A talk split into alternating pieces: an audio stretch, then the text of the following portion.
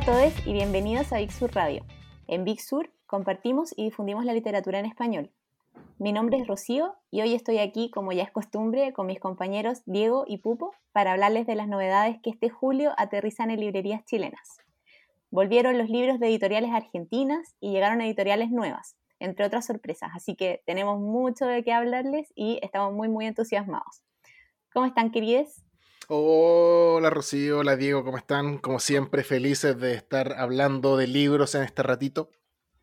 Hola Rocío, hola Pupo. Eh, bien, pues ¿cómo vamos a estar? O sea, nos ha pasado de todo, pero nos mantenemos firmes en el oficio de recomendar. Y con la cantidad de libros que tenemos este mes, upa, y la calidad de los libros, ¿no? No, este es un bombardeo. Sí, en la torre es como de mi porte más o menos, la torre del libro. Sí, de hecho yo no veo la cocina de la cantidad de libros que tengo. Maravilloso. Así que este podcast es de larga duración para que los que están ahí haciendo la fila al banco los vamos a acompañar. Los vamos a acompañar. Exactamente.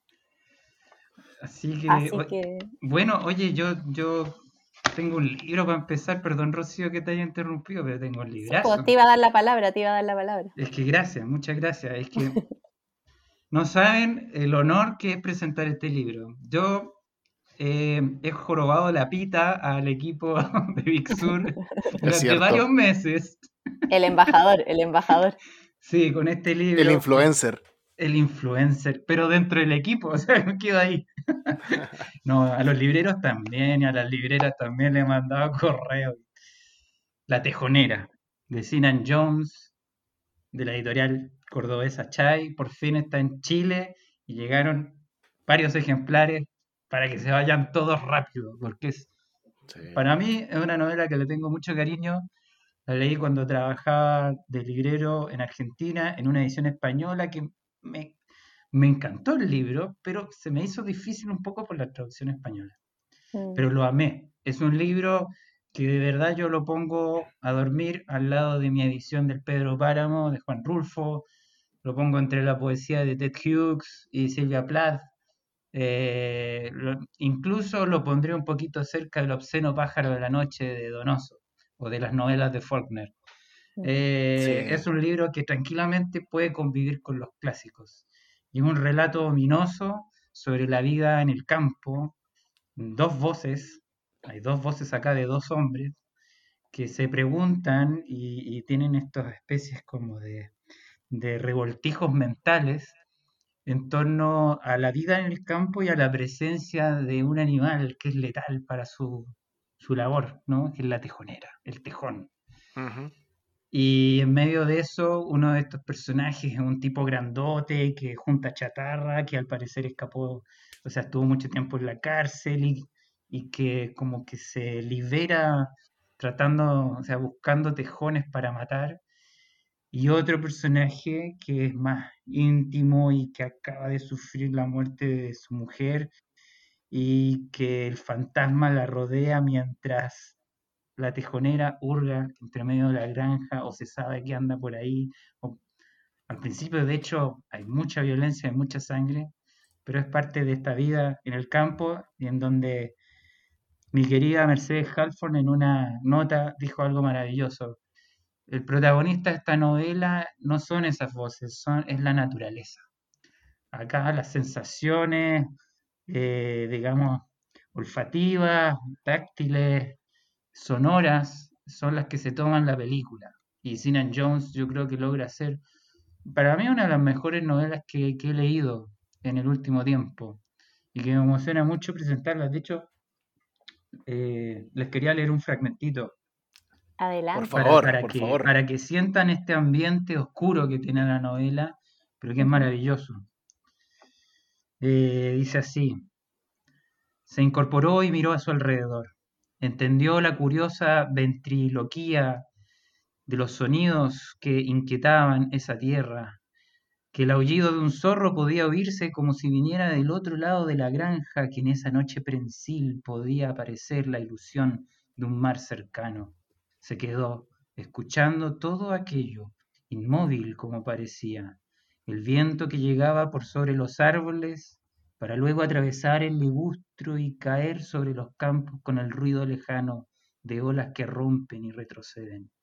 Y era tal el parecido que no pudo estar seguro de que no fuera el sonido de las mareas que llegaban desde la costa y desaparecía por ahí, a pocos kilómetros de distancia. Eh, esas son las sensaciones que se van relatando entre medio de esta, de esta violencia, estos fantasmas que aparecen, esta presencia tremenda, ominosa y oscura y vibrante de la naturaleza. Sobre todo quería, bueno, yo lo leí hace poquito también, apenas llegó por primera vez, Diego ya lo había leído en la edición española, yo solo tuve el placer de leerlo en esta edición de Chai, y yo pensé que, bueno, un libro de 150, 140 páginas lo voy a leer de un tirón, y la verdad es que tiene párrafos, está de hecho narrado como casi como entre, como si fuera poesía en algunos capítulos, digamos, eh, pero me podía demorar muchos minutos en leer una página, porque son páginas y frases que se leen, se releen y se re que te contraleen, ¿no? Como que, como que te dan una visión de otra cosa y te meten en un, en un mundo súper extraño y muchas veces súper triste y doloroso. Es tremendo, es un libro tremendo. También me pasó que es de lo mejor que he leído en mucho rato. Lo pondría absolutamente en un top 10 de, de libros del último tiempo, leído al menos por mí. Y, y nada, eh, fue, fue tremendo, fue una tremenda experiencia leerlo y, el autor ya nos, ya había sorprendido con, un libro anterior, con El tiempo sin lluvia, ¿no? Sí. Y, ahora con este libro que, para muchos es como su libro insigne, eh, es un tremendo honor tenerlo y sobre todo en, esta, en Big Sur, en, Chile, ¿no? Un librazo. Sí, totalmente. Además, la, la traducción es magnífica. Laura Wittner quizás no es tan conocida acá en Chile, es una poeta muy importante de la generación de los 90 en Argentina. Eh, tiene un montón de libros, también ella ha traducido, fíjense, en varios catálogos de editoriales argentinas aparece ella. Eh, pero también eh, se ha dedicado a la literatura infantil. Tiene un tremendo trabajo Laura Wittner. Entonces es la persona indicada para traducir este libro, sin duda. Buenísimo. Y como decía el Pupo, para todos los que ya leímos Tiempo sin lluvia, yo que no he leído todavía La Tejonera, también me muero, me muero de ganas de, ver qué más tiene Sinan Jones para, para nosotros. Sí. Sí, es cierto. Que, que, gustazo leer una, una autora así, tan tremendo. Sí. Tan tremendo. Me acordé y me dio nostalgia. Vámonos al campo. Vámonos. No, yo lo leí hace como una semana cuando estaba lloviendo, así como, no, terrible. No, no, no, no, lo lean cuando está lloviendo. Me resfrié, lloré, lo pasé mal. Claro. Eso. ¿Seguimos? Bueno, seguimos, pues. Sí. Oye, tengo en mis manos El gran despertar de Julia Anfield. Alarma de libro, alarma de debut literario. Exacto. Esta es una autora inglesa, nacida el 90, que nos entrega nueve, nueve, cuentos que incluyen ciencia ficción, terror, fantasy y un poquito de mitología.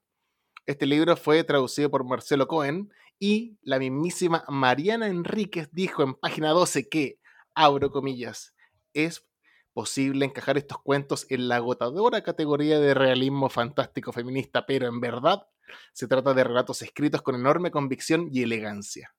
Es un librazo. Estos, estos nueve cuentos se leen, se leen muy, muy rápido. Son, como, como, muy bien dice ahí la querida y admirada Mariana Enríquez, eh, muchos relatos que incluyen terror, oscuridad, son divertísimos. Son muy parecidos a la línea de Mariana Enríquez. Eh, eh, son entretenidos, son, me encantaron. Este libro tiene exactamente 218 páginas, son nueve cuentos, se leen rápido, se leen, son parejos los nueve. Me encantó. Y tiene, estuve investigando un poquito de la tapa de la portada que, tiene una ilustración. Y la ilustración está hecha por el, por el artista argentino Pedro Mancini, que si lo googlean, como dato ah. freak, eh, que tiene una tremenda trayectoria y, mm. y, y, también le da un toque extra a este libro, El Gran Despertar de Julia Anfield, editada por Sigilo. Oye, yo debo decir, esto entre cagüines quizá, que cuando mandé el comunicado de prensa, todos querían este libro, todos, me, lo pidieron un montón, así que Nada que, decir, o sea, a leerlo nomás. Hay una vuelta de la literatura de terror, de horror. Es entretenidísimo, es entretenidísimo. o sea, eh, la Mariana Enrique, la, eh, eh, este libro de Julia Anfield, claro. Guillermo Esquinca, Bernardo Esquinca, perdón, de, de, Almadía.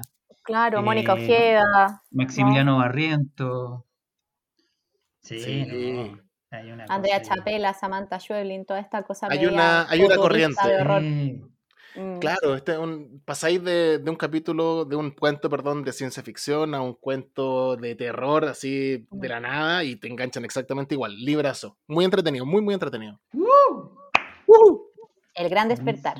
Eh, continúo, con los argentinos, perdón, con las editoriales argentinas, para ser específico, y también con un autor argentino, Sodio, de Jorge Consiglio. Eterna Cadencia no entrega Sodio. Las portadas de Eterna, primero me quiero fijar un poquito en eso, las portadas de Eterna nos han sorprendido mucho los últimos meses y esta mm. vez no es la excepción. Esto es un pez que fuma, son colores llamativos y un pez que fuma. Lo invito a buscar este libro y maravillarse con su portada. ¿De qué va Sodio? Más o menos. Eh, comienza con la historia de un, de un niño que conoce a Leonardo del Vecchio, que es un profesor de natación. Este niño tiene 10 años de ahí comienza a avanzar la historia y la vida del protagonista en esta novela, narrada siempre en capítulos cortos de no más de tres páginas.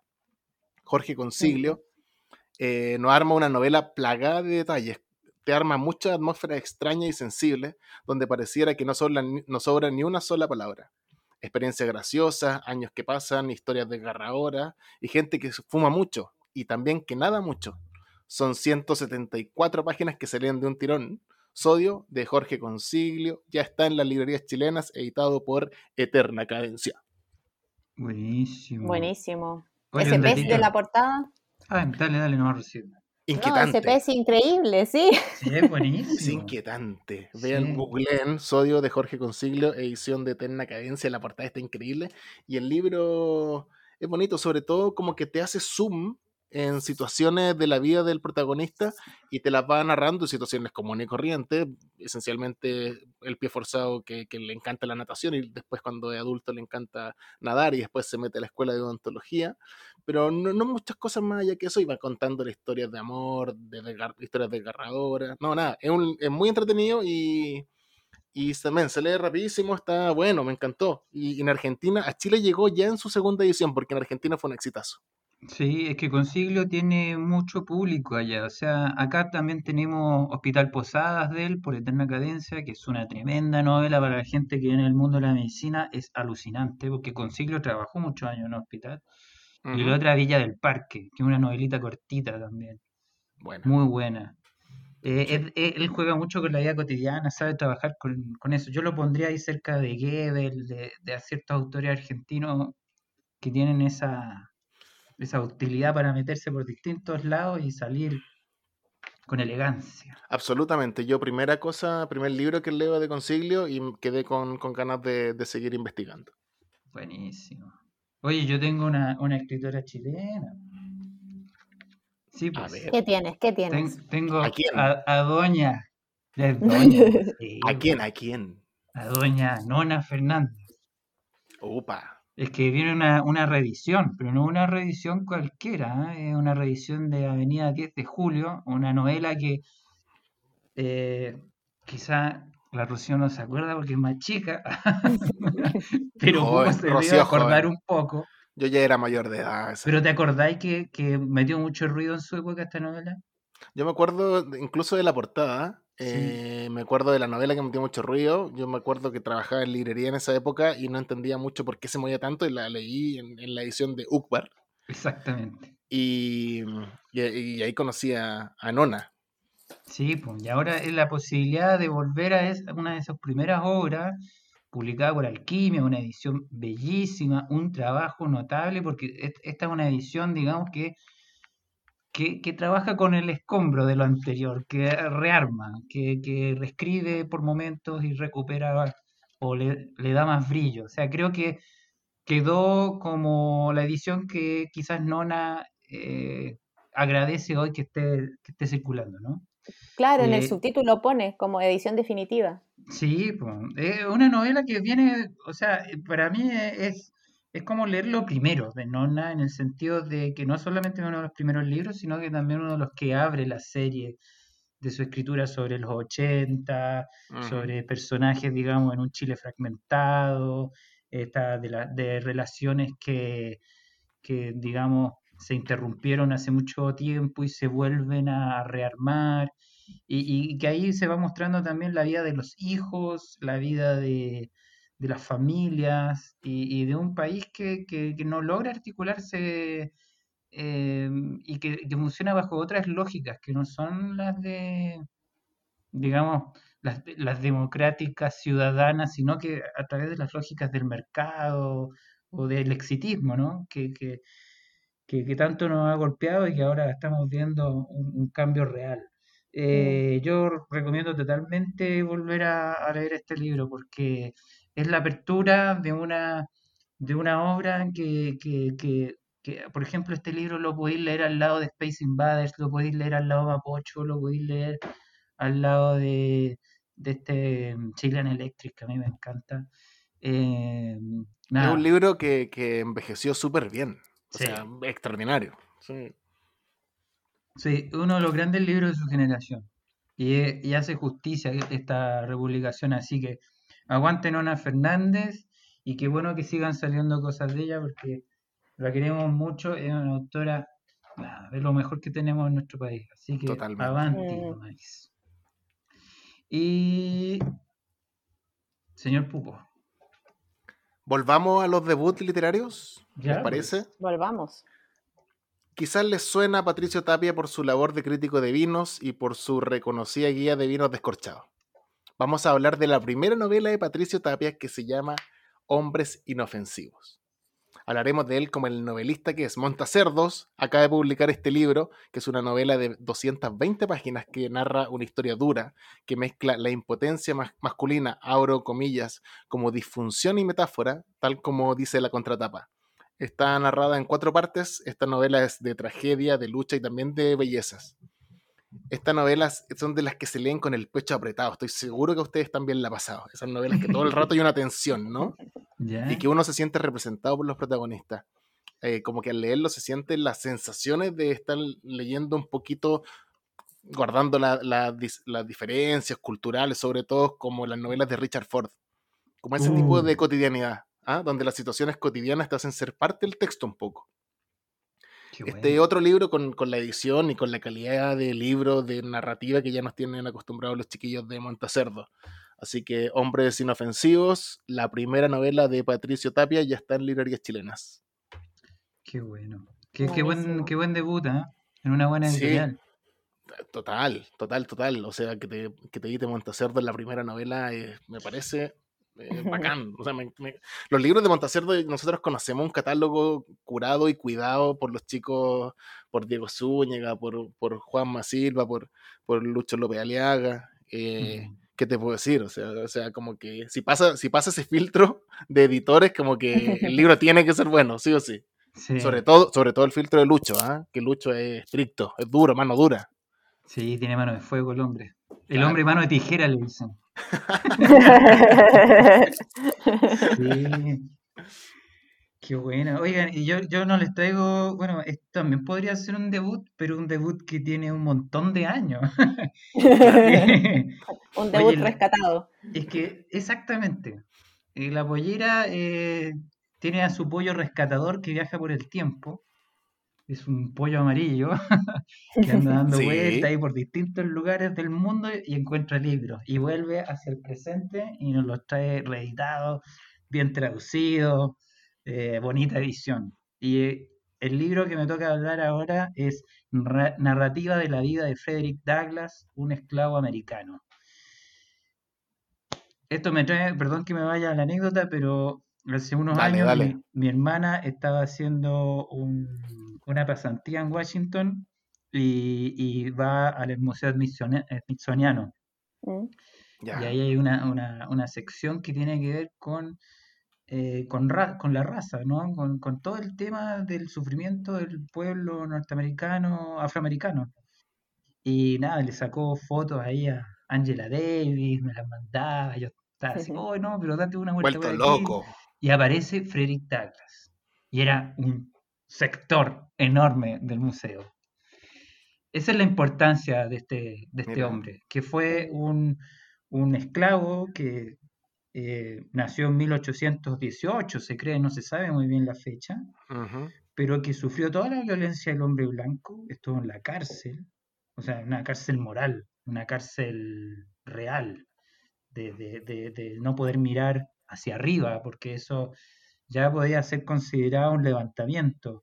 Eh, él fue orador, escritor, se, él se pudo formar y escapó de esto y se transformó en un ícono de la lucha por los derechos de los afroamericanos. Y tanto que, no sé, es, es, uno de los monumentos importantes dentro de la obra de Martin Luther King o de Malcolm X, eh, incluso, no sé, si lo tiro para, más, más, más, para ahora, en el rap, en el hip hop, mm. incluso para Obama, lo citó varias veces, ¿no? O sea, eh, este es un libro importante porque la esclavitud no ha terminado en el mundo, al contrario, mm. avanza. O sea, uno ve lo que está pasando en países como China o ve lo que está pasando en África nuevamente, o en Rusia, o en Ucrania, o en Afganistán, en distintos lados, este es un tema que no, no, tiene fin, se, se, disfraza. Así que creo que tiene una, gran actualidad leer a Frederick Douglass, que además es un tipo que escribía con simpleza para llegar a todos, divulgativo, y, y algo que es muy difícil encontrar en literatura, honestidad. Acá no hay censura, para nada. Y honestidad además por un personaje donde ser honesto le podía cortar la vida.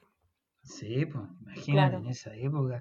O sea, había en esa época hombres de, digamos, de color que se habían instruido y que llegaban a ciertos estatutos, ¿no? de la, de la sociedad. Pero jamás, jamás había tocado que uno tomara la batuta por todo y, digamos, se convirtiera en, en la primera llama de, de, lo que iba a ser eh, la guerra por la abolición. Bueno, lamentablemente. Este libro lo pueden leer tranquilamente con los cuentos de la guerra civil de Ambrose Bierce. O sea, léanse uno, el de Douglas, y después se leen el de Ambrose Bierce. Y ahí tienen el mapa entero de lo que pasó en Estados Unidos en esa época. Claro. Potente. Mm. Potente, sí, muy potente. Así que total recomendación. Buena. ¿A dónde nos vamos? ¿Nos vamos para otro lado ahora, por Nos vamos, sí, pues nos vamos a la divulgación, que tenemos un super mega libro también que nos llega, que tú tienes por ahí, con unos planetas, con unas fotos. Una estrellita. Eh, es un libro que viene de Argentina. Qué lindo que lleguen los libros de Fiordo. Mm. Eh, me emociona cuando llegan. Y este es un libro que es una apuesta de la editorial, porque es, digamos, el primer libro de divulgación científica que ellos sacan a la luz. ¿no? Se llama Nuestro Universo de Joe Dunkley, que para los que han estado metidos, por ejemplo, en, la literatura de José Massa o de otras eh, personas de la astrofísica o de la astronomía, este libro más que presentarse sobre un tema específico, como podrían ser los agujeros negros, este libro va al todo. O sea, todo lo que sabemos del universo hasta el día de hoy. Por lo tanto, es una guía para pasearse por el nacimiento y la muerte de las estrellas, qué es la energía oscura, qué sabemos de la materia, cuándo comenzó el universo, para dónde va, cómo se mueve. Eh, digamos que es un libro para el que quiera entrar en el tema, ¿ya? Pero lo bueno es que está ultra actualizado, ¿ya? Y fue un libro que tuvo una ovación unánime en el mundo anglo, tanto que la revista Nature lo consideró como algo fundamental. Eh, eh, distintas universidades también hablaron de él. Y lo importante es que como decimos, es un libro divulgativo, pero realmente divulgativo. Acá no se van a encontrar con fórmulas ni explicaciones de fórmulas, sino una bajada de línea y creo que eso es lo importante. Es un libro para abrirse al tema y creo que es mucho mejor que otros que han aparecido, perdón que lo diga así, en otras editoriales, porque aquí no, no, no va, como digo, al tema específico, sino que es una guía al universo. ¿Qué mejor? Sí, y bueno, ahí em, quiero agregar también que Joe Dunkley es como una de las astrofísicas más jóvenes que hay en el, como en el, en, en, ¿cómo se dice? ¿El rubro? En el rubro. Eh, eh, y, es mujer y pues. nada, ha sido muy premiada y ahora actualmente trabaja precisamente en Chile, en el norte, eh, como investigando el origen del universo. O sea, ¿qué es eso? ¿Cachai? Como, ¿qué tan seco tenéis que ser? Y al mismo tiempo poder entregar un libro así que en el fondo sea para todos, ¿cachai? Para todos, que todos podamos leerlo y, y comprender como dónde estamos insertos, ¿cachai? Sí, pues yo quiero hacer énfasis en eso. no lo he leído completo, lo he estado ojeando, eh, saltado, mm, saltándome los capítulos, y donde lo agarráis encontráis alguna cosa entretenida, donde empezar a hincarle el diente. Eh, y tiene muchos datos que uno después puede conversar en la sobremesa, ponte. Como que está entretenidísimo, es súper fácil de, de entender para quienes no somos astrofísicos. Y está, está bueno, nos gustó y está bonita la portada, está bonito el diseño y llegaron varios ejemplares y está disponible en todo Chile. Es, un libro, ya que estamos hablando de mujeres capas en el mundo de mm. la ciencia, es para ponerlo al lado del de Marcia Bjornerud. Claro, conciencia del tiempo de, grano de, de los de grano de sal. Sí, sí. O sea, eh, además, a, mí me costó por el nombre, porque yo dije, Joe, dije, este es un nombre de, de hombre. Después me enteré que no, que no, que no era estrictamente. No, pues como Joe, Joe la de la de Mujercitas, pues. Exactamente, después hice la conexión, pero como ha quedado, viste, como ciertos nombres que quedan como relegados en el imaginario. Mm. Pero más allá de eso, como que se da a entender que hay una generosidad también en la explicación, o sea, porque son temas muy densos, mm. muy densos. Y me recordó, por ejemplo, leer a Stephen Hawking en algún momento. Eh, con, esa sencillez. Así que incluso te diría que es mucho más sencillo que Stephen Hawking. O sea, se nota que ella leyó más literatura. Claro. Mucho más divulgativo, incluso, incluso. Sí, mm. totalmente. Buenísimo, un libro hermoso. Sí. Un buen regalo siempre, estos libros, me parece a mí. Sí. Em, y bueno, ahora también en otros libros de no ficción, em, tengo uno acá de otra super mujer, chilena esta vez. Este es Preguntas que hicieron movimiento de Julieta Kirkwood. Eh, son sus escritos feministas de entre el 79 y el 85, editado por las amigas de banda propia. Em, este libro se suma a la increíble colección que ya conocemos todos, de rescate eh, de banda propia que se llama Perdita, que eh, también tiene los libros de Olympe de Gaugues, eh, prologado por Lina Meruane, esta súper feminista francesa como pionera del feminismo, y también las cartas de Rosa Luxemburgo, prologadas por Diamela Altit, bajo el título Dime cuándo vienes. y ahora este tercer libro, que ya estas tapas tipográficas mortales, que ya anuncian, viste, que algo buenísimo viene por dentro, eh, este sería el tercer libro que se une a esta colección. Y bueno, aquí se reúnen los escritos de Julieta Kirkwood, que es una socióloga, fue una socióloga y activista feminista chilena muy importante en la historia reciente. Eh, ella fue una de las impulsoras del movimiento feminista en el país, precursora de los estudios de género, y en los años 80 se dedicó a escribir, a investigar, a dar forma y a participar de los limitados espacios feministas que existían hace 40 años. Eh, siendo muchos de ellos clandestinos, muchas revistas clandestinas, por ejemplo.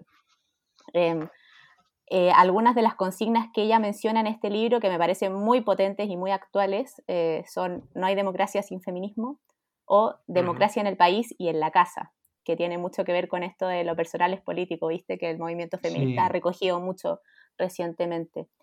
Em, y el prólogo de esta edición está a cargo de Cynthia Rimsky, que también es una autora que queremos mucho, y en un prólogo que es muy, es muy informativo, pero también muy, muy lindo, nos cuenta la historia del rescate de este archivo de Julieta Kirkwood.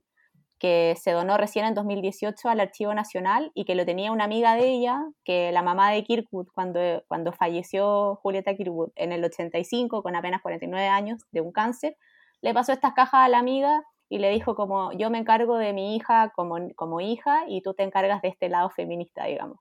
Y ahí anduvieron rondando esas cajas, viste, por 30 años, hasta que cayeron en este mm. archivo y las chicas de banda propia fueron a investigarlas.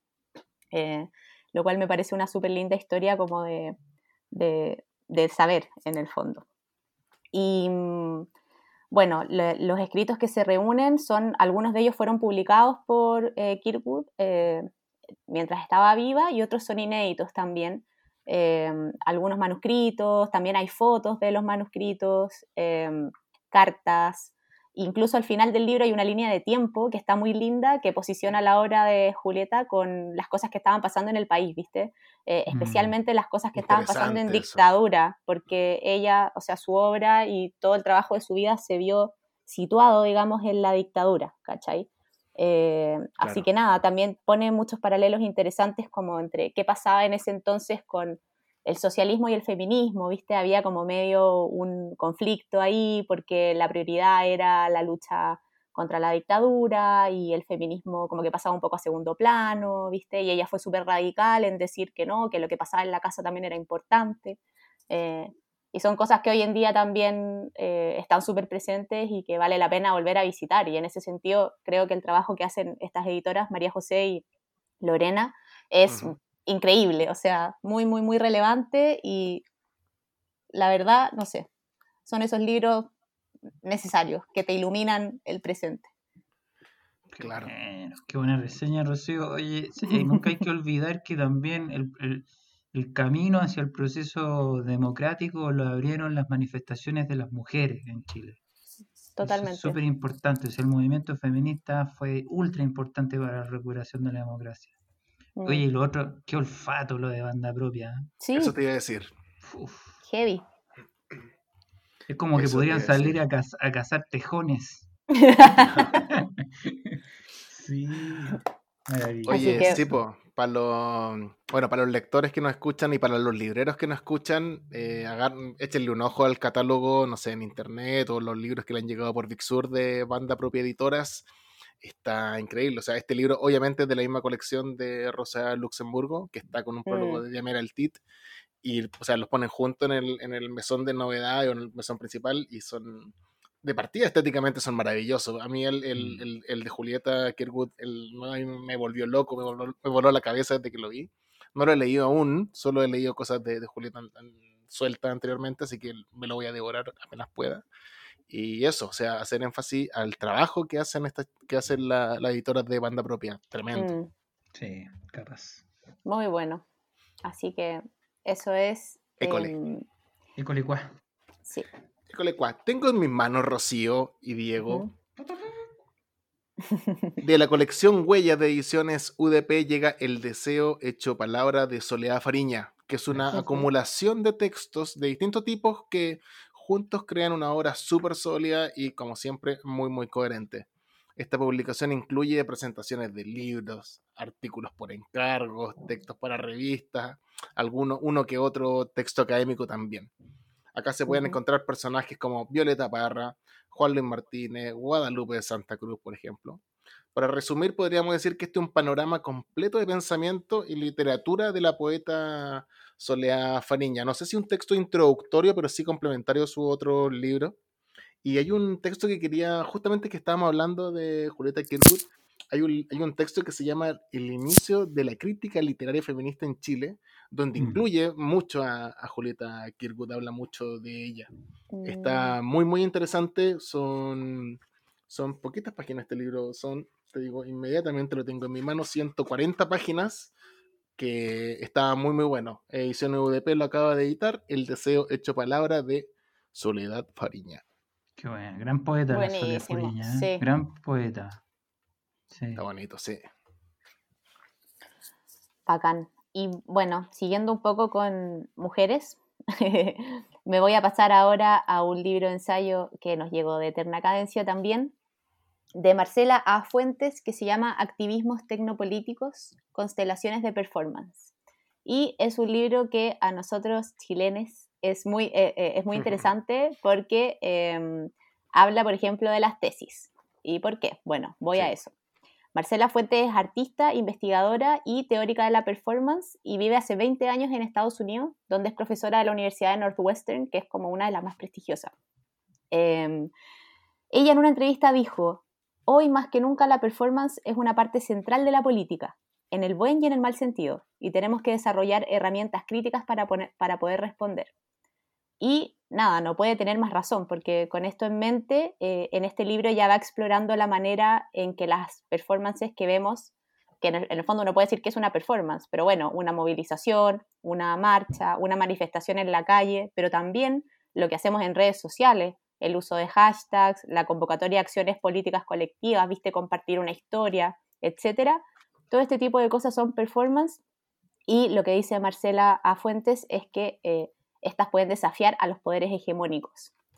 Em, Fuentes sostiene también que eh, hay dos tipos de performance, o sea, las que son contrahegemónicas, eh, que buscan como la justicia social, pero también las que son de líderes políticos como Trump, por ejemplo, que ya su, incluso su propia forma de dar discurso simplemente es una performance que lo que busca es como eh, mantener el poder y crear público y seguidores, pero las que nos pueden servir a nosotros como pueblo, entre comillas, como herramientas, son estas contrahegemónicas, entre las cuales, por ejemplo, está el movimiento Ni Una Menos en Argentina y la performance de las tesis en Chile, ¿cierto? Que se volvió viral en todo el mundo. Claro.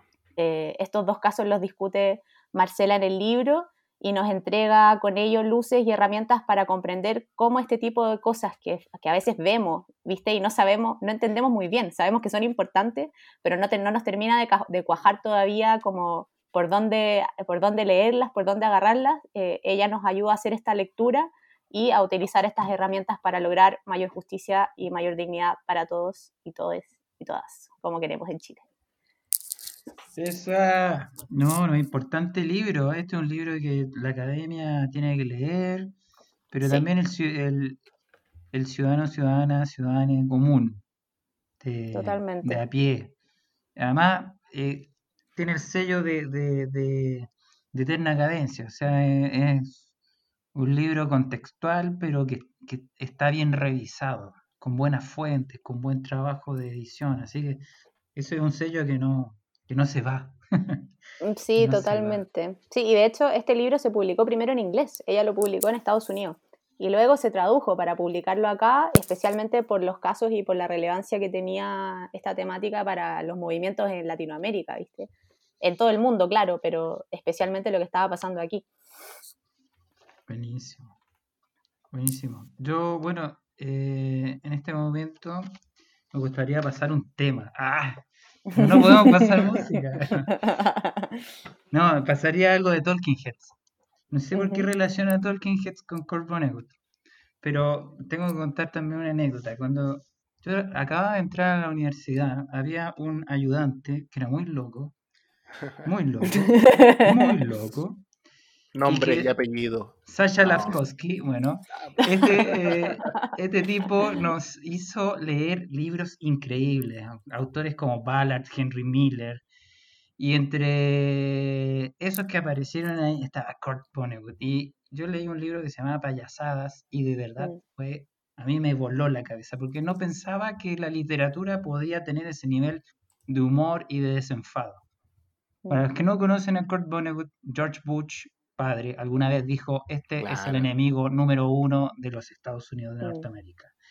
Y la editorial argentina Compañía Naviera republica un libro que había estado hace mucho tiempo perdido, que era Un hombre sin patria, que son sus eh, fragmentos ensayísticos, ¿no?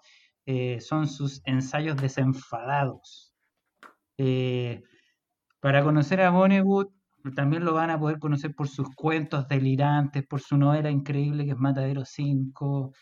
Em, pero aquí está concentrada su relación con la escritura, pero también con, con el activismo ambientalista, con el antibelicismo, con las anécdotas también y lo autobiográfico. Es un libro maravilloso en donde critica absolutamente todo, desde el uso de la, desde el uso de los, de los, del combustible fósil hasta, qué sé yo, eh, bueno, George Fuchs lo trata de alcohólico, psicópata, eh, la flor y la nata de los universitarios mediocres de Yale, congénitamente discapacitados, así, así que llevarán al planeta a un colapso total. O sea, ese es el nivel de comentario de Kurt Vonnegut. Y de hecho, les quería leer un, fragmentito de un ensayo que es magnífico, que, que tira unas líneas ahí muy buenas. Dice, se dan cuenta que de todas las grandes obras de la literatura, Moby Dick, Huckleberry Finn, Adiós a las armas, La letra escarlata, La rosa insignia del valor, La Ilíada, La Odisea, Crimen y Castigo, la Biblia y La carga de la vida ligera, que no tengo idea qué, tratan de la mierda que representa ser un humano.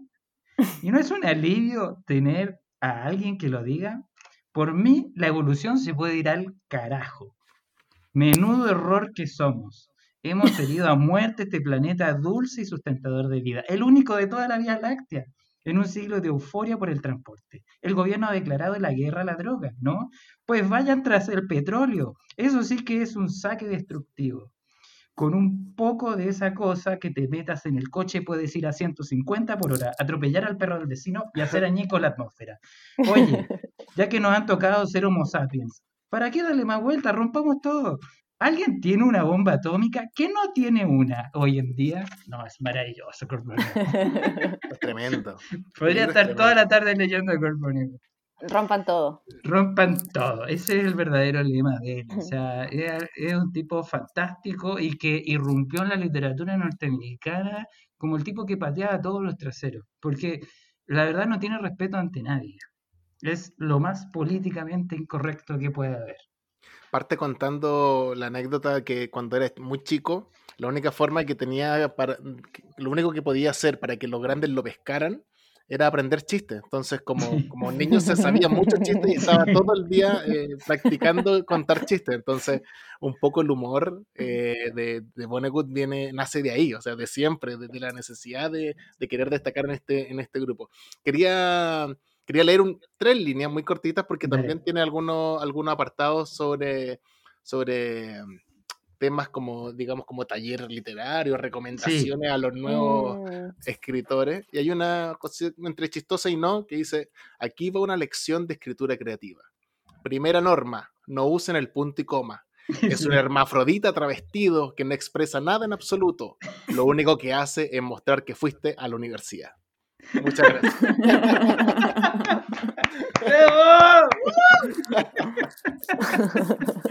A mí me encanta el público, tengo que decir. Soy hermafrodita y travestido. Total, o sea, yo también lo uso un montón. Es que me soluciona la mitad de las cosas, pero bueno. Qué bueno, qué bueno que te citaste ese fragmentito. Sí, está bueno. Entretenido. Muy, muy, es muy gracioso este libro y, dice cosas duras. O sea, por algo le temían, ¿no? Le temían al viejo. Sí, nadie se iba a parar afuera de la puerta. Claro. Eh, y, y, ¿cómo se llama? Bueno, ahora no sé si vieron que salió como una nueva edición de Matadero 5 también, como bien decía el Diego. Muy linda. Y bueno, también hace. ¿Puede ser que le quiero o no? Ah, ya, sí, pues que manden aquí la competencia, que manden. Muy, muy linda y también eh, hace piño con los otros libros de Vonnegut que publicó La Bestia Equilátera, que son con la portada ilustrada por Liniers, hermosos. Aguante, compañía Naviera, buen libro.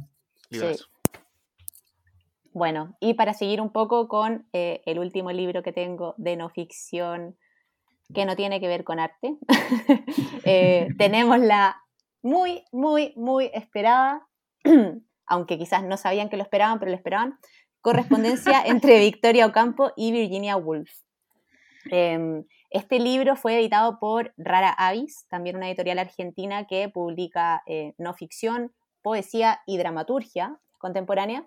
Y eh, en este libro hermoso de tapa amarilla reúnen por primera vez en el español el intercambio epistolar entre Woolf y Ocampo que se dio entre 1934 y 1940. Las dos escritoras se conocieron en Londres en 1934 en una exposición fotográfica del artista Man Ray y después de eso se vieron apenas dos veces más, pero aún así se escribieron por, eh, durante estos seis años, eh, después en el 41 Virginia Woolf murió, Eh, y en estas cartas podemos encontrar todo su vínculo afectivo, de profunda admiración la una por la otra, pero también cultural. Eh, ellas nos hablan como de cómo se ven y cómo se imaginan la una a la otra, qué está pasando un poco, por ejemplo, con la incertidumbre de la guerra en ese tiempo, qué cosas estaban escribiendo, qué cosas iban a publicar o no, qué está pasando en el ambiente cultural. así que es muy interesante porque como toda la, como todos los libros epistolares, son también el reflejo de una época, ¿no? Eh, y además este libro incluye eh, las versiones facsimilares de las cartas, o sea, tú antes de leer la carta, digamos, en letra de libro, ves la imagen de la carta con la letra de Virginia Woolf y Victorio Campo, o sea, es espectacular. Em, es imposible no emocionarse, es imposible no emocionarse leyéndolo y además también incluye como apéndice eh, un ensayo que escribió Victoria Ocampo 20 años más tarde, después de que falleció Virginia Woolf, que se llama Virginia Woolf en su diario. Eh, nada que decir, o sea, este libro es una belleza de principio a fin. Eh, vayan por él, corran. Corran, ahora, corran, corran. Dejen de escuchar este podcast. Ah, no. No, no dejen de escucharlo. No. O, corran con el podcast, si se puede. Claro, corre con el podcast. no tienes por qué ponerlo en una radio. Diego se quedó en el pasado. ¿Cómo se nota que Pupo es el único que corre aquí? Porque nosotros no sabemos nada de correr. No sabemos nada de correr. Eh, bueno, y como les mencionaba, ahora nos pasamos a la no ficción, pero relacionada al arte. Me gusta el arte. Me gusta adelante, Rocío. Adelante, Rocío. Adelante, Rocío. Adelante, estudios. Y con otro libro que también es de tapa hermosa, también amarilla, eh, que nos presenta una, una gran, gran, gran editorial nuevita, pero tremenda desde el comienzo, que se Hagamos llama la presentación, eso. Ripio, saludemos a los chiquillos. Sí, unos grandes, Ripio, em, que vienen editando eh, pensamiento y arte. Em, y bueno, este libro que se llama El robo es visión, eh, artículos y entrevistas de Bob Nicas, es una bomba, o sea, es increíble. pasaría a em, romperlo todo ese libro. Sí, sí, así tal cual. Este, este libro es una recopilación de, como dice, artículos y entrevistas de Bob Nicas, que es un curador y crítico de arte neoyorquino. Eh, este libro está estructurado por décadas. Se divide en cuatro partes, una que son los 70, los 80, los 90 y los 2000 o 2000, no sé cómo se dice. Y en cada década van artículos que nos acercan a artistas y músicos de ese tiempo. Eh, este libro además incluye imágenes de las obras de varios artistas como para abrir cada ensayo. Los ensayos además son breves, entonces es de muy rápida lectura. Y nada, el que tenga fotos me parece hermoso porque ya te, ya te permite como vislumbrar algo de lo que estás leyendo y si te interesa más, obviamente puedes ir a buscar la obra y el artista en internet para investigarlo mejor. Em, y bueno, lejos, creo que lo, lo, más bacán de este libro es el tono que tiene Bobnicas que no, es, no es para nada elevado ni lejano, sino que habla sobre el arte y cuando entrevista a un artista, habla con los artistas de manera muy cercana, muy liviana, como siempre de par a par. Eh, y como, no sé, no sé si a ustedes les pasa, pero muchas veces está esa impresión de que el arte es como algo lejano, eh, como que está en los museos, ¿viste? Y acá Nicas lo planta al frente y lo relaciona con todo lo que está en su entorno. Qué estaba pasando en el mundo, qué estaba pasando en el país, qué estaba pasando en esa ciudad, qué películas estaban pasando, qué guerras estaban peleando, quién era el presidente, qué música se escuchaba, qué conciertos iban. Y toda esa información al final ayuda al lector a posicionar la obra como de forma distinta y eh, a enmarcarla de una manera más natural como parte de la historia y de la cultura de todos nosotros. Eh, y no como algo que tiene que estar en el museo y que en el fondo para entender tenéis que leer esa plaquita enana que está al lado, ¿cachai? No, además es un libro eh, desenfadado. Totalmente. punk, post-punk, así eh, va directo al, a la obra, ¿no? Y, y, desarma y, se, se, contraría y tiene mucho de eso. De hecho, el libro está dedicado a, Mark E. Smith, que era el vocalista de Fall, un poeta loquísimo que hacía una música muy disonante y que también se, se inscribe en esa. O sea, eh, Bob no es un curador así establecido, no es del establishment, no, es, alguien que, que, dicta en la universidad, es alguien que estuvo en la calle, y estuvo en la mm. calle en la época de la explosión del punk, y de ahí para adelante. Entonces eso le da como, como esa cosa de hecho, no sé si les pasó, pero es como leer un poco fanzine, ¿viste? Como el fanzine. Tiene esa estructura, o sea, podría leerlo esto escuchando a los Ramones o a los Es muy, punk. Claro, a los New York Dolls, ¿cachai? Ah, bacán. Me gusta el libro, sí. Aguante Ripio. Aguante Ripio. Buen, buen, trabajo que están haciendo. ¿eh? Como lo habíamos dicho hace un rato en unas reuniones internas, eh, es una editorial que podemos asociar con, con Roneo, la editorial chilena que tiene, que, que, tiene poquito caminar aún, igual que Ripio. Se podrían conocer y sería bonito una colaboración entre ambos. Ah. Sí, totalmente. totalmente. el plan con, con Matías. Claro. Sí, Claro, claro. Eso, eso es El robo es visión eh, de Bob Nicas por Ripio. Así que también corran, corran, que está muy entretenido. Sigan corriendo. Run to the hills, chicos. ¿Y qué más tenemos? ¿Qué más tenemos de arte y pensamiento? Jean Emar. El arte moderno en Chile. Es un libro de alquimia. Jean Emar y el arte moderno en Chile. Juan Emar, Jean Emar, es el seudónimo de Álvaro Yáñez un escritor ultra revolucionario en la literatura latinoamericana. Bueno, de hecho es conocido por haber escrito una de las novelas más grandes que se, o sea, grandes en, cantidad de páginas, ¿no? Eh, fueron siete tomos, eh, Umbral, eh, si no me equivoco. tiene casi 5.000 páginas. Pero este Jean Emar, este seudónimo, viene de una expresión francesa que es como estoy harto, estoy hastiado, Jean Emar, no puedo más. y, ese tono del ya no puedo más está en este libro, que son sus reseñas, que recopila todas sus reseñas que él escribió en el desaparecido Diario La Nación. Ustedes saben cuándo desapareció el Diario La Nación y de la mano de quién, del señor Piñi Piñi. Bueno, mm. Su padre, el padre de, Álvaro Yáñez Jonemar, era Eliodorio Yáñez, esa famosa calle que tiene una tremenda ciclovía. Bueno, mm. Él fue el director, fue un político muy importante de la época también, un hombre muy influyente. Y ahí Jean Emar, Juan Emar Álvaro, tenía este espacio para escribir sobre el arte, pero sobre el arte chileno y criticar esta cosa tan establecida de las escuelas. Entonces, aquí se mete, rompe con una cosa que era tan anquilosada en el siglo XIX, incluso antes de, la, de, la, de las bellas artes chilenas, y rompe, digamos, con revalorar lo que está ocurriendo con las vanguardias afuera. Él fue amigo, muy amigo de Picasso, de Juan Gris, de Magritte, por ejemplo. Eh, y, nada, acá está toda su preocupación por también hablar de las técnicas, eh, de la subsistencia del gremio, de, la actividad del hacer, ¿no? y de, mirar el arte fuera del estatuto de la, digamos, de, del salón. ¿ah?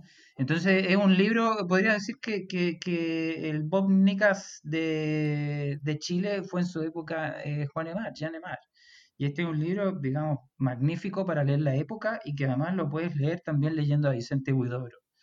O sea, hay un, hay un ánimo eh, que congenia ahí, ¿no? estos dos personajes que vinieron a romper la antiguaya y limpiar un poco el polvo al arte chileno de la época.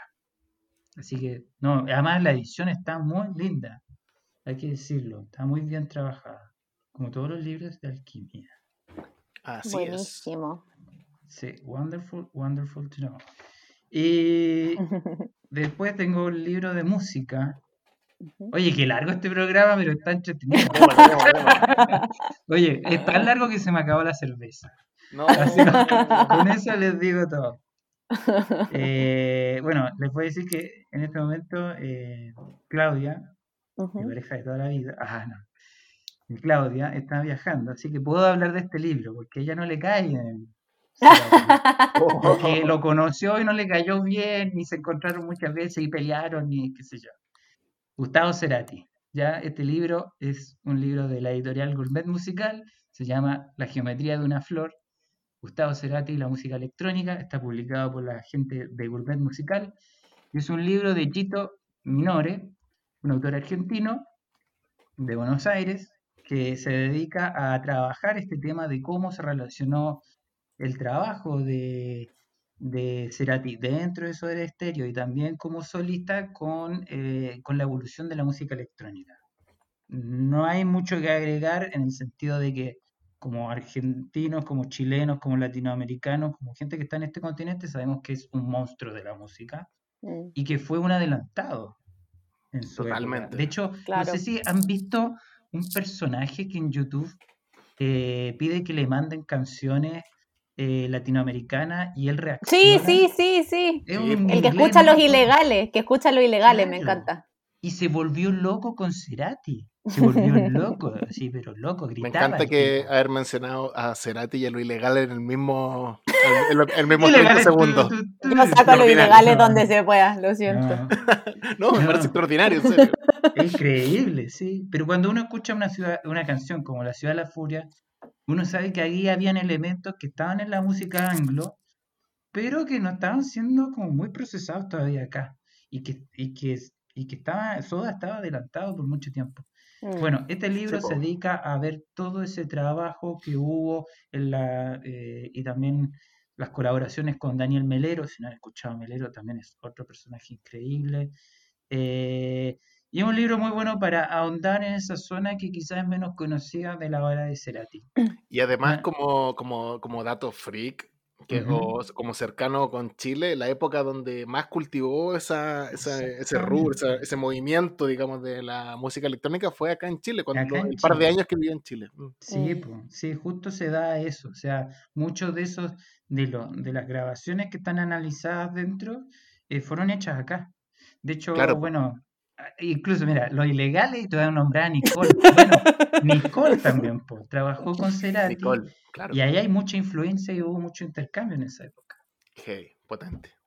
Yo quiero agregar, quiero agregar, perdón, que em, estamos coordinando con Rocaxis un live por Instagram con Hito Minore, con el autor de La geometría de una flor. Así que esto es eh, a fines de julio, el 29 de julio por si es que les tinca, quieren saber más del libro, quieren saber más copuchas de Cerati y la música electrónica. ¿Cuántas todo va a estar copuchas ahí. debe saber? Se debe saber un montón. Mm, Yo la copucha, no me la pierdo. la copucha va Ustedes lo saben. Exacto. Oye, tengo en mis manos la revista Santiago número 12.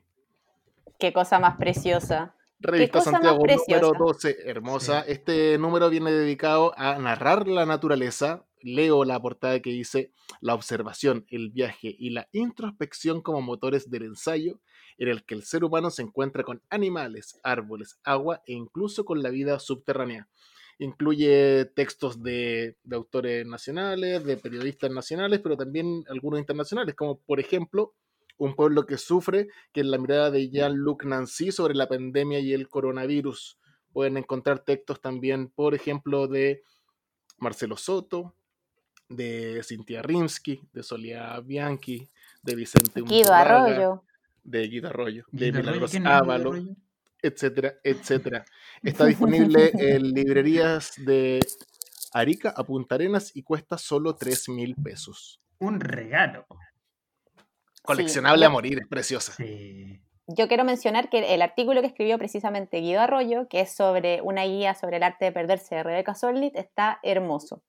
Así que léalo. Te amamos, Guido Arroyo. Te amamos. De hecho, te regalamos. Te queremos. Hagamos un cambio de temática. ¿Les parece? Sí. Hablemos un poquito de poesía. Ya. Siempre.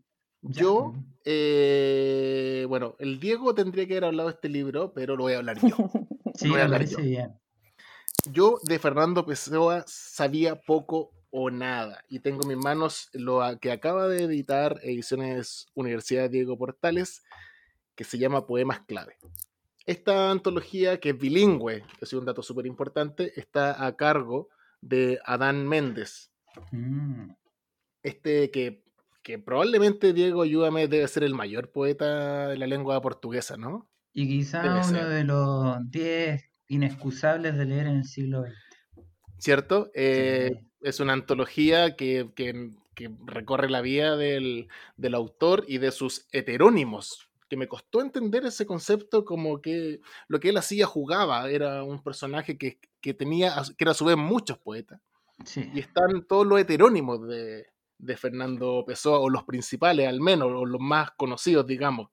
Eh, como por ejemplo Alberto Caeiro, Alberto Caeiro. que probablemente debe ser de los más famosos, o Álvaro de Campos, o Ricardo Reis. Ricardo, Ricardo Reis. Vente a sentar conmigo, Lidia, a la orilla del río. Ay, qué lindo ese poema. No, maravilloso. Está hermoso. Está hermosa la edición, está muy bonita y el detalle de que sea bilingüe también le da un valor súper importante. Entonces, Poemas Clave de Fernando Pessoa, editado por la ya requete contra conocida eh, colección negra de ediciones Diego Portales. Bacán. Oye, solamente para agregar una cosita, de, verdad Pessoa es alguien que uno no, se, uno no se lo puede saltar y este tema de los heterónimos lo hace más entretenido porque como un escritor creó tantas voces distintas al mismo tiempo y llegaba a un nivel de delirio total esto, porque él incluso con las cartas con otras personas inventaba otras personas de las que, con las que él hablaba, incluso a su novia en momentos eh, le decía que se había juntado con personas imaginarias. Ya, o sea, ya llegó como a un claro. Y, de hecho la literatura portuguesa de la época se fraccionó por esto, porque nadie podía entender cómo habían tantos autores, digamos, diseminados, y cuando descubrieron esto fue maravilloso. Pero eh, nada, hay que leer un poema como tabaquería. Ahí está todo, ahí está todo. Es uno de los poemas más lindos que uno puede leer en la vida. Anotado. Anotado. Sí, y mm, este libro debe ser un buen complemento también con uno que publicó la UB hace unos años, El Yo es Otro, oh, que también es una selección antologada con, como separada por los distintos heterónomos de Pessoa. Sí, de Rodolfo Alonso, que falleció hace no mucho. Mm. Rodolfo Alonso, gran traductor. Buenísimo. Bueno, y también para seguir con la poesía, yo tengo por acá un libro de Overall, que me encanta porque siempre Overall está alumbrando voces nuevas y mostrándonos voces nuevas eh, de la literatura y la poesía. Y este libro es uno de ellos, se llama Placa Madre de Tomás Morales. Este es su primer libro de poesía. Eh, tiene una tapa hermosa con mis colores favoritos, que son el rosado y el negro. y en Placa Madre dice la contratapa, la realidad física se confunde con la virtual. Y eh, yo hoy día me, lo leí de una sentada y creo que esa es la frase que describe mejor el libro, eh, a partir como de, imágenes que uno, uno, relaciona con los videojuegos o con la cultura de los videojuegos o con el mundo digital o como tiene una cosa muy de hardware este libro, más que, más que hablar como de, software, por así decirlo.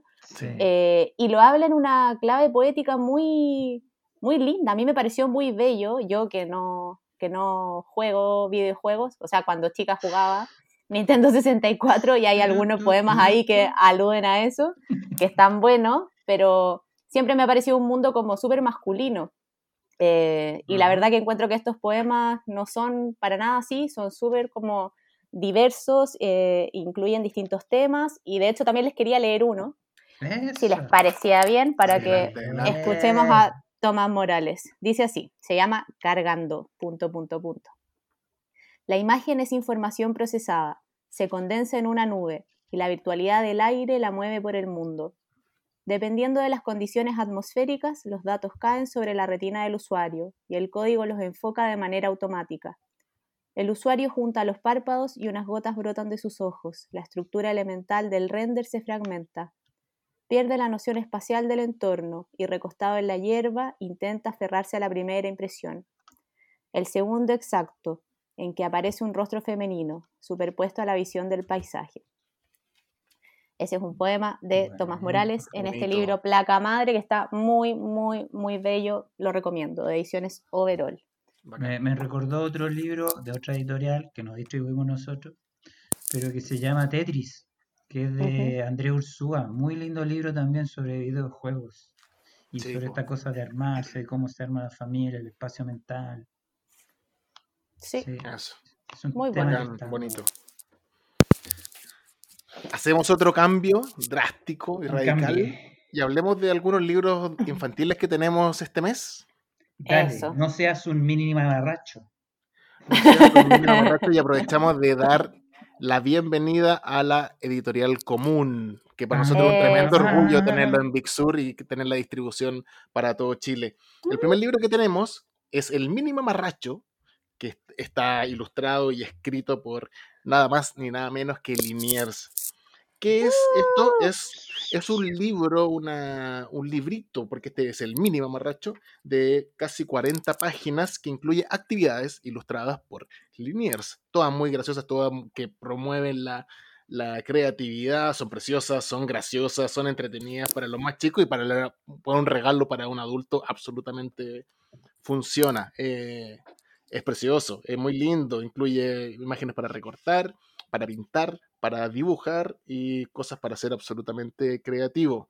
En la solapa vienen algunas recomendaciones de los niños que, que leyeron o que trabajaron con el mamarracho. Por ejemplo, Emilia, de 7 años, dice, es una cabeza grande con cosas que te imaginas cuando estás durmiendo. Sí, tienes razón.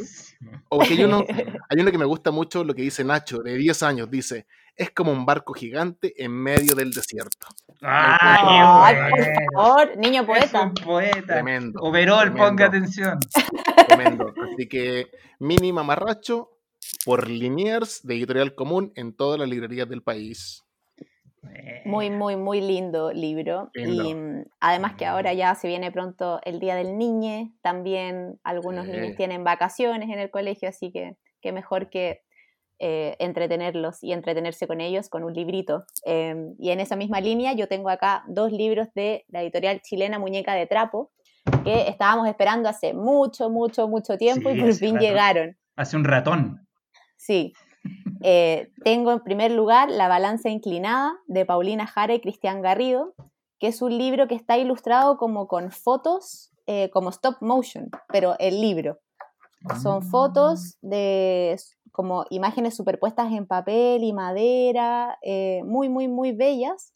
Y esta es la historia de un reino que es el reino de la balanza inclinada, porque en el fondo el rey repartió las cosas mal. O sea, el rey tiene todo y el pueblo se quedó con poco o nada. Eh, creo que, nada, este es un tema que para nosotros también en Chile eh, es algo súper relevante en la actualidad y este libro lo, acerca a nosotros de manera muy, muy bella, eh, muy ilustrativa y nada, me parece un libro hermoso, tanto para niños como para adultos. La balanza inclinada. Sacame una duda, sacame una duda. ¿Es, ¿Es, el mismo ilustrador de 18O de, de Descontexto? Ah, de la portada.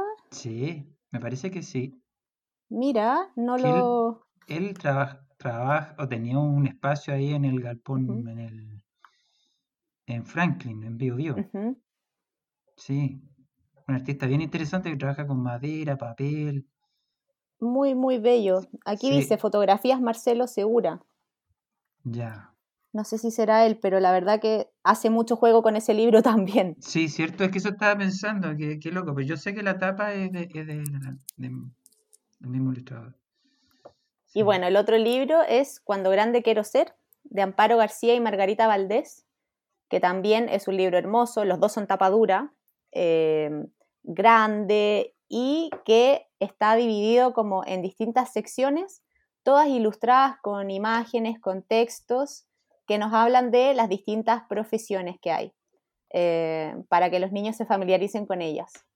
Y es muy hermoso porque, eh, además de incluir como las profesiones tradicionales, eh, incluye, por ejemplo, trabajos del futuro, experto en nostalgia o guía ah. turístico espacial, Uh, eh, también incluye, sí, incluye también oficios antiguos, paragüero, sereno, ¿viste? El repartidor de leche también. Uh. Y así recorre educación, servicio público, construcción, ciencias sociales, ciencias exactas, salud, artes, etc. Es un libro que está hermoso, cada, cada sección de oficios tiene como una paleta de colores distinta. Eh, Viene con unas ilustraciones preciosas, eh, es un libro que yo lo quiero para mí, son de Margarita Valdés las ilustraciones. Y nada, como que me recuerda un poco eh, las ilustraciones de Oliver Jeffers, quizás, tiene como un poco ese, ese aire. Eh, dos libros muy bellos de, editados por Muñeca de Trapo, para niñas y adultos también. Buenísimo, buenísimo, buenísimo. Y chiquillos, ¿nos queda algo pendiente por ahí o no?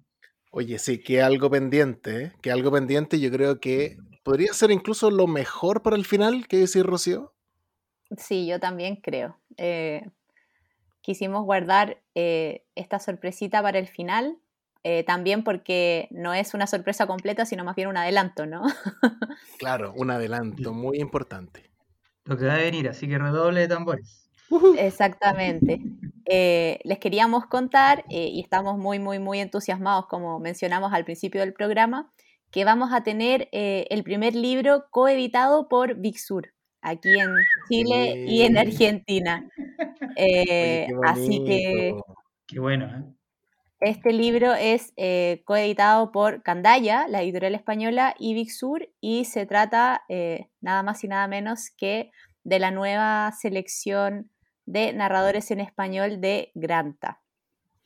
Así es, los 25 escritores en español menores de 35 años que no deberías perderte según Granta. Exactamente, los mejores narradores jóvenes en español 2. Em, en esta selección hay autores chilenos, eh, está Diego Zúñiga y también Paulina Flores. Hay autores argentinos, cubanos, eh, de, toda Hispanoamérica. Está Mónica Ojeda. Uh. También Andrea Chapela, de nuestro uh. catálogo. Eh, así que nada. No, Camila Fabri también, sí. Em, estamos muy, muy, muy emocionados y estamos esperando que nos llegue el libro. Debería llegar dentro de las próximas semanas, así que para que estén muy atentos, eh, los cuentos están increíbles. Eh, nada más quizás les podemos adelantar que vamos a hacer otros programas sobre este libro, pero para que se entusiasmen que en la convocatoria que hizo Granta para esta selección eh, no permitieron que la gente hablara de la pandemia.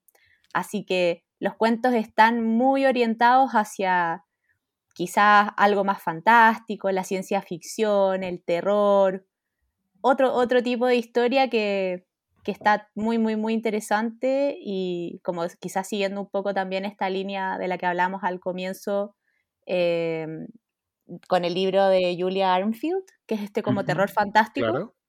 Siento que se va un poco por ahí, o sea, como que está captando súper bien lo que está pasando en, nuestra literatura, ¿no? En la literatura en español.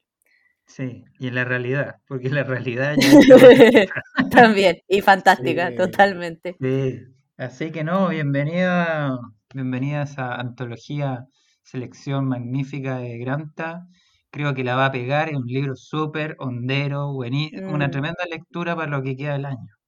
No, ese libro está, bonito, está muy bonita la portada también, así que los mejores narradores jóvenes en español, un par de semanitas máximo en librerías en Chile.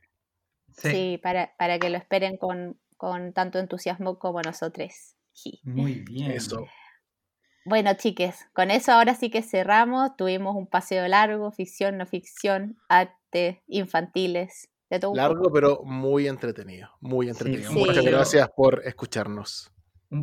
más que paseo fue unas vacaciones. Unas vacaciones Así que cuídense mucho, pórtense mal, no, pórtense bien. Y, y, revisen nuestras novedades que están espectaculares. Espectaculares. Y hay harto para leer, harto para leer. Sí. Buenísimo. Bueno, chiques, nos escuchamos el próximo mes. Abrazos. Adiós, adiós. Bye.